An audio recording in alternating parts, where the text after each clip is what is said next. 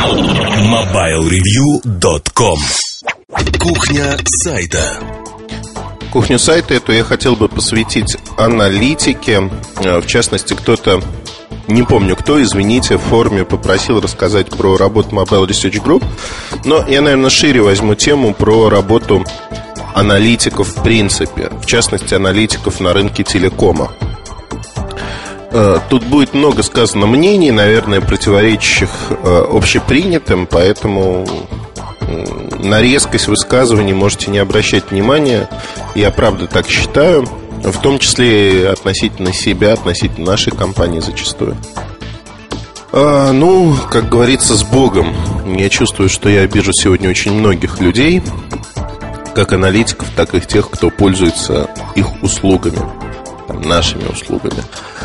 А что такое аналитика? В кратком представлении обыватель, да и человек из компании представляет себе это таким образом, что компания приходит э, в исследовательское агентство, либо э, к аналитику, и аналитик выдает некие прогнозы о том, что будет э, с таким-то сегментом рынка, с таким-то аппаратом, телефоном, да, чем угодно. В общем-то, это некий прогноз о будущем, объяснение того, что может случиться. Например, объем рынка в 2009 году будет таким-то, потому-то, потому-то. Вот такой сценарий развития. Основная проблема аналитики заключается, наверное, в людях, с которыми мы работаем, в клиентах. Э, и проблема, она, в общем-то, достаточно простая. А аналитика – это не... В какой-то мере это наука, в какой-то мере это ремесло. Если у вас нет нюха на прогнозы на будущее, то, ну, в общем-то, работать в этой сфере достаточно тяжело. Тут нужно относительно живое воображение плюс неплохой математический аппарат для того, чтобы э, уметь пользоваться теми инструментами, которые придуманы. Фактически речь идет о техническом анализе. Итак, э, приходит клиент и говорит, я хочу узнать сколько, в каком количестве будет продаваться вот такая-то модель, например, у меня. А основная проблема такого клиента заключается в том, что он хочет получить четкий ответ. Четкий ответ, ни о чем не думать и согласно этому ответу там, перед начальством своим, перед партнерами, в общем, махать им. Это самый плохой клиент, который только может быть на свете, потому что он не хочет думать. Клиент, который не хочет думать, это беда. Наверное, в медиабизнесе с этим можно сравнить, ну вот в онлайн-рекламе. А, можно сравнить людей, которые а, заказывают рекламу баннерную, видят, что есть переходы, но нет продаж. И говорят, ну что же такое, почему мы не продаем вот это замечательное устройство, хотя очень много переходов есть. Наверное, вы нас обманываете, и это не клиенты приходят. А мы всегда говорим о том, что реклама не... Мы не можем отвечать за продажи, например, да, это вот если про сайт Mobile Review говорить, по одной простой причине. Если вы устанавливаете цену на 40% выше рынка, то вы не продадите даже одной штуки образца. Да, люди будут приходить, удивляться на вашу стоимость, на ценник этого аппарата и уходить куда-то еще. Ну, идиотов нема, как говорится. Вот примерно такая же сходная ситуация с клиентами аналитических отчетов зачастую происходит. Люди не хотят думать, люди хотят получить цифру и не задумываясь ее использовать. Так в жизни, к сожалению, не бывает. Слишком много факторов, которые нельзя учесть. Мы стараемся учесть максимальное количество происходящего, но всегда модель так или иначе округляется. Для того, чтобы понимать модель, для того, чтобы понимать, а, что происходит, надо быть в этом рынке. Надо понимать этот рынок. И вот тут складывается такая ситуация, когда, в общем-то, недостаток информации, он даже во благо. Во благо клиенту, потому что ему не надо думать о каких-то дополнительных факторах. Мы предоставляем такую грубую модель, которая его зачастую устраивает, и она работает. Если вдаваться в подробности, возникает множество ненужной информации для клиента, и не имея этой информации, он тонет, тонет в ней. Фактически самые хорошие клиенты а, для аналитика это те, кто понимает и разбирается в рынке. Те, кто действительно нуждается даже не столько в полноценном рассказе, знаете, таком ликбезе о рынке, а они нуждаются в том, чтобы мы собрали информацию первичную, обработали ее, предложили различные сценарии. То есть такой человек, ориентируясь в рынке, он может изменять свое поведение, поведение своей компании в зависимости от складывающихся условий. Он не тонет беспомощно, если что-то меняется на рынке. Он вооружен, он способен, э, используя аналитику, используя другие источники информации, наконец подняв трубку и позвонив там, мне, например, если у него наш отчет, он способен подстроить свое поведение под изменяющуюся среду. Вот это основная проблема, потому что сегодня это делают единицы. Большинство людей делает следующим образом. Они берут отчет, берут оттуда цифры, закладывают свой план продаж, например, для некоторых устройств, и все, и они плывут по течению. Больше их ничего не интересует. Их интересует объем рынка, объем сегментов, которым они хотят продавать. Но, например, вот э, такой показательный пример. Э, в России в этом году вырос объем поставок. Неожиданно, аномально вырос. И в итоге в третьем и в четвертом квартале наложилась кризисная ситуация недофинансирования. И ситуация резко изменилась. То есть фактически, ну, наблюдая кризис, можно предположить, что объем рынка изменится. Каким образом, это второй вопрос. А что вы думаете, ряд клиентов сделал? Они э, даже не обратились там к нам, к своим аналитикам, к другим компаниям для того, чтобы скорректировать свои прогнозы. Прогнозы заложены в бюджетировании. Все, они живут так, как жили.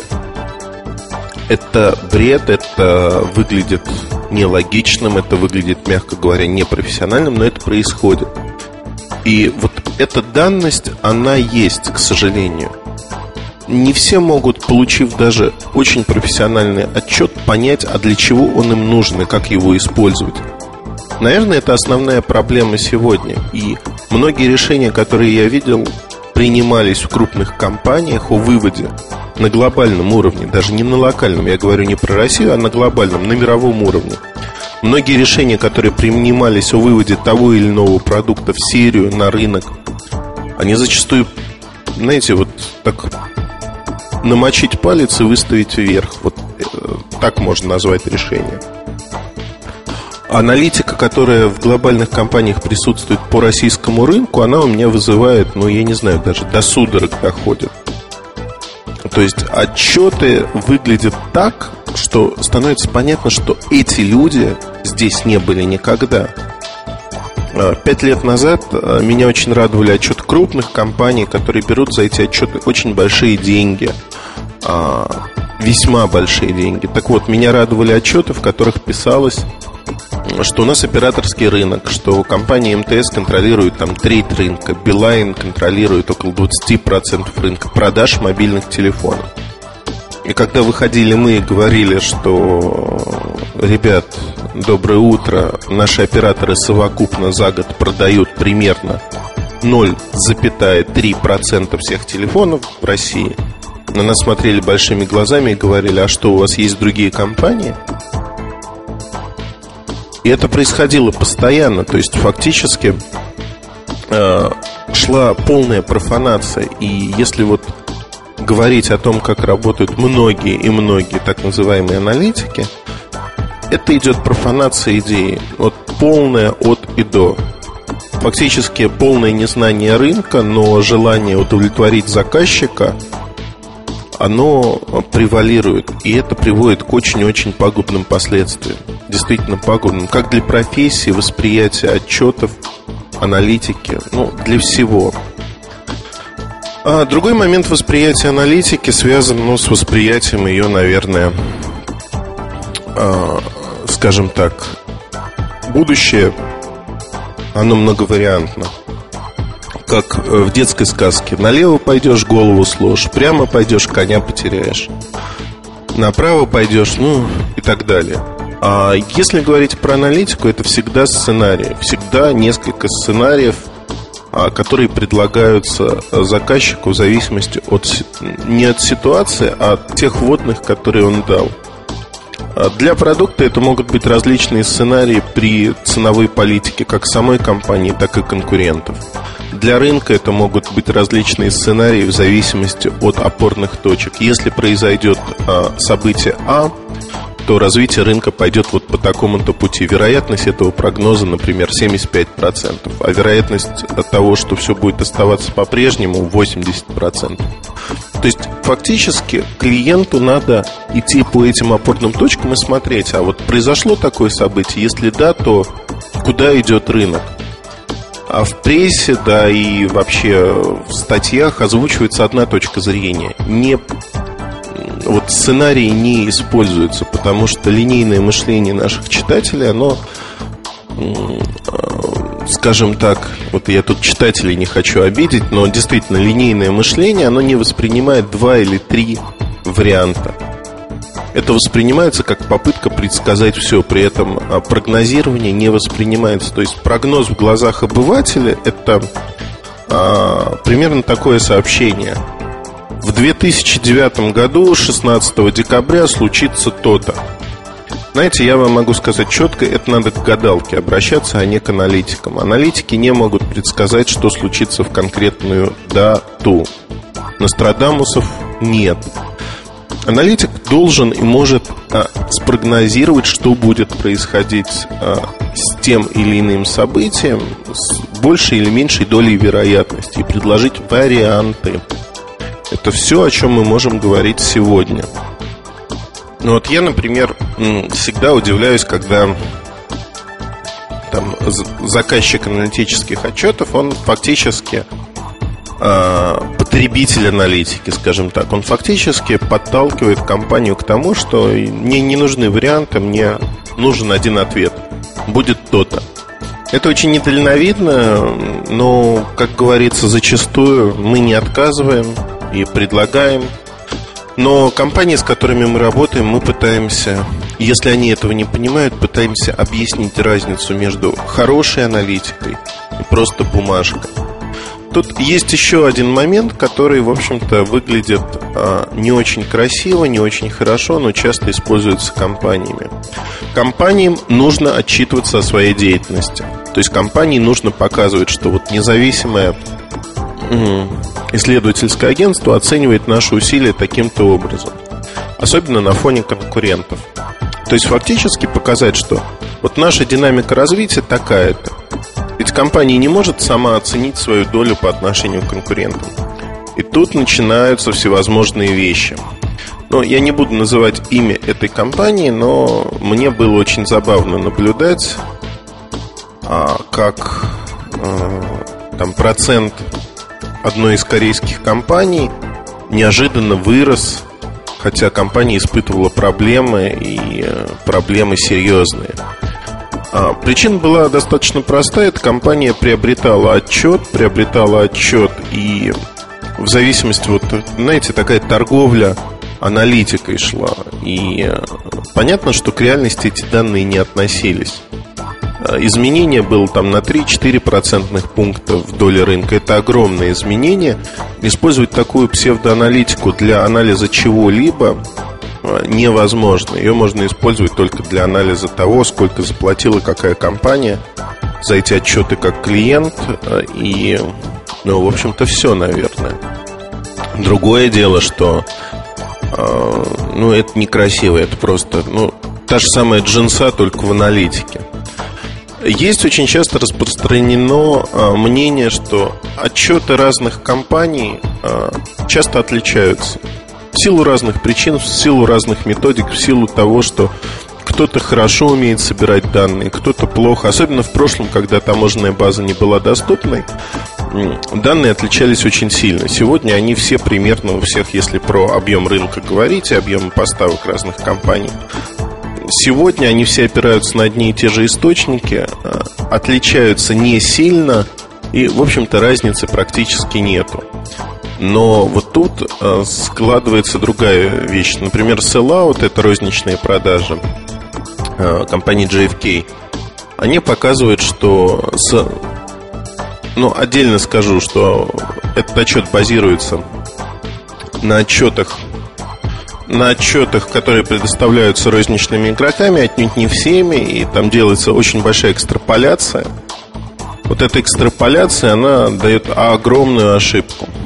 Так вот, э, э, размер этой ошибки настолько велик, что там для компании Sony Ericsson, например, он дает около 3-4% рыночной доли в плюс.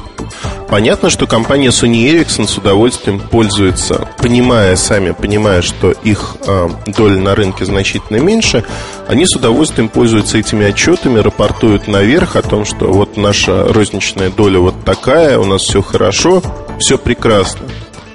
Но это называется подтасовкой осознанной, когда в компании просто прикрывают себя для того, чтобы показать, как все замечательно протекает. Фактически, вольно или невольно, то есть тот же JFK заблуждается более чем осознанно, неосознанно точнее. То есть это не специально сделано. Они действительно, э, их методика дает сбой.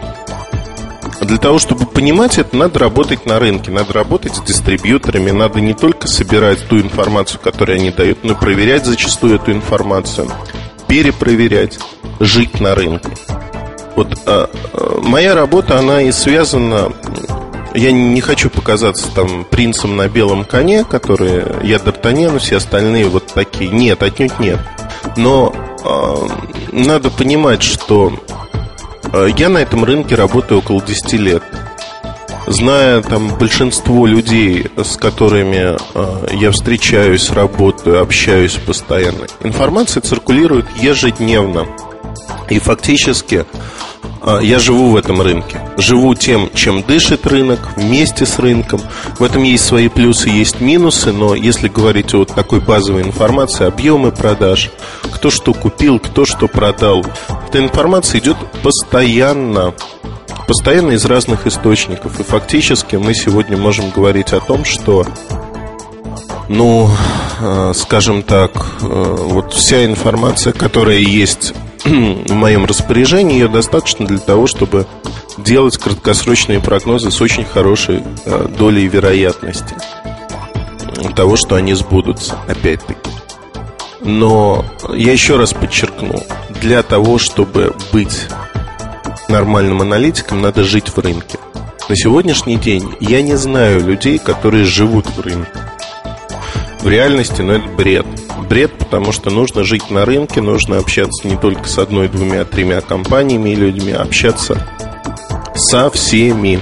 Со всеми общаться, чтобы получать разнообразную информацию с разных точек зрения и постоянно ее осмысливать. То есть нельзя остановиться, принять за непреложный факт. Много информации требует перепроверки из того, э, что вы получаете на входе, реальным оказывается от силы треть 30%, 35%. И опять-таки, кто-то вас пытается обмануть намеренно, кто-то не намеренно. Человек сам искренне заблуждается и говорит о том, что считает непреложным фактом с уверенностью.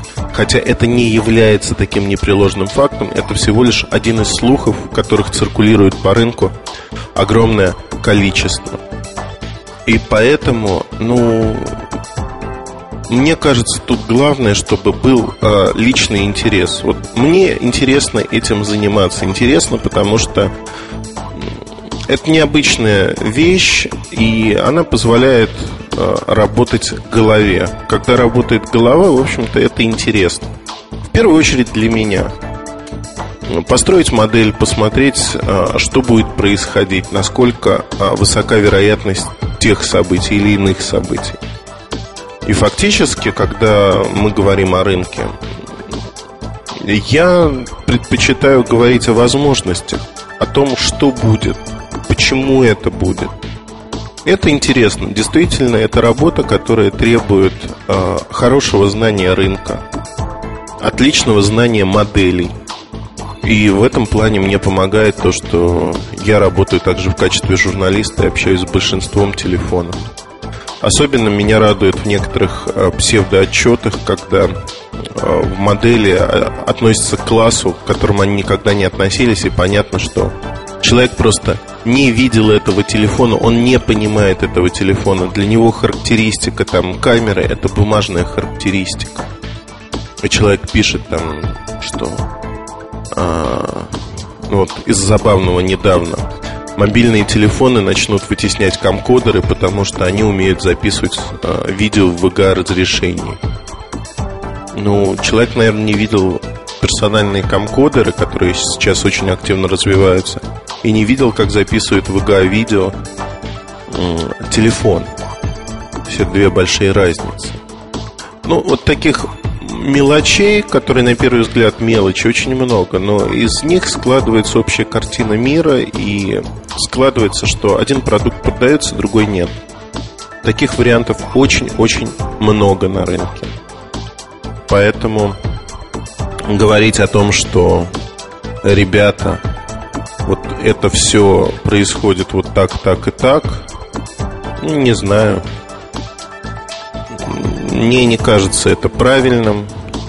Я вообще считаю, что к аналитике надо подходить осознанно, взвешенно и всегда заказчик должен думать не меньше, зачастую даже и больше, чем аналитик, потому что он рискует своими деньгами, своими продажами. И а, точка зрения аналитика, она опорная. Это опорная точка для того, чтобы получить некую информацию, обработать ее, дальше принимать свои решения.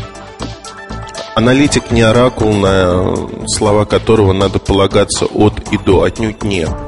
Это просто дополнительная информация в удобном виде для размышления, для того, чтобы что-то сделать. И в этом плане мне очень нравятся те клиенты, с которыми мы много лет работаем, а, потому что они осознанно подходят к тому продукту, который мы делаем, к тем прогнозам, которые мы делаем. Они в первую очередь интересуются а, не четким ответом, что нам делать, хотя такие вопросы тоже есть, а тем, какие варианты развития могут быть и в каких вариантах они выигрывают, в каких проигрывают. То есть они пытаются подстелить соломку на будущее для того, чтобы их продажи, их бизнес шел лучше. Вот это, наверное, самая э, хорошая категория заказчиков, категория клиентов для любого аналитика. Но в целом, честно скажу, сегодня слово аналитик это такая профанация, особенно в России. Когда девочка-секретарь, собирающая клиппинг прессы, она называется аналитиком. Когда человек, который вообще не понимает рынка, тоже называется аналитиком.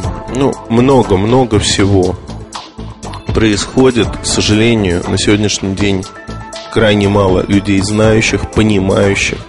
И, как правило, эти люди работают не аналитиками, а главами представительств, либо а, людьми, занимающими высокие позиции, топ-менеджеры а, розничных игроков, компании представители производителей, которые продают телефоны. Одним словом, отнюдь не аналитики, а люди, которые и определяют этот рынок во многом. Вот вкратце, не буду углубляться больше, вкратце я хотел рассказать. Получилось, кстати, не очень остро, я никого, по-моему, не обидел сильно. Хотя изначально кипел гневом, хотел срывать маски и все такое. Но надеюсь, у вас появится немножко видения, почему аналитика не так однозначна сегодня.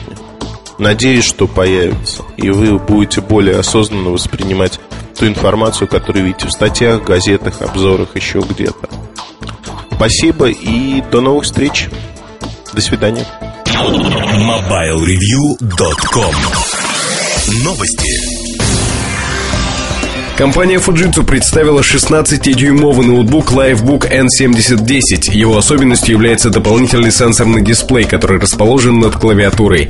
Это фактически полноценный второй дисплей, на него можно перетаскивать приложение с главного экрана. Сама компания Fujitsu называет этот второй дисплей Touch Zone. Livebook N7010 уже доступен в США для предварительных заказов, а поставки начнутся 10 ноября. Его стоимость в базовой конфигурации 1499 долларов. Asus представила новый флагманский бизнес-ноутбук B80A. Это 14-дюймовая широкоформатная модель для корпоративных пользователей. Устройство базируется на Intel Core 2 Duo и обладает всеми необходимыми для современного бизнес-пользователя функциями. Клавиатура Asus B80A снабжена защитой от брызг воды, дисплей с LED-подсветкой позволяет работать даже при слабом освещении, а док-станция, предлагаемая опционально, обеспечивает быстрый и удобный доступ к периферии. Детальные характеристики устройства ищите в новостях на mobilereview.com. MobileReview.com Жизнь в движении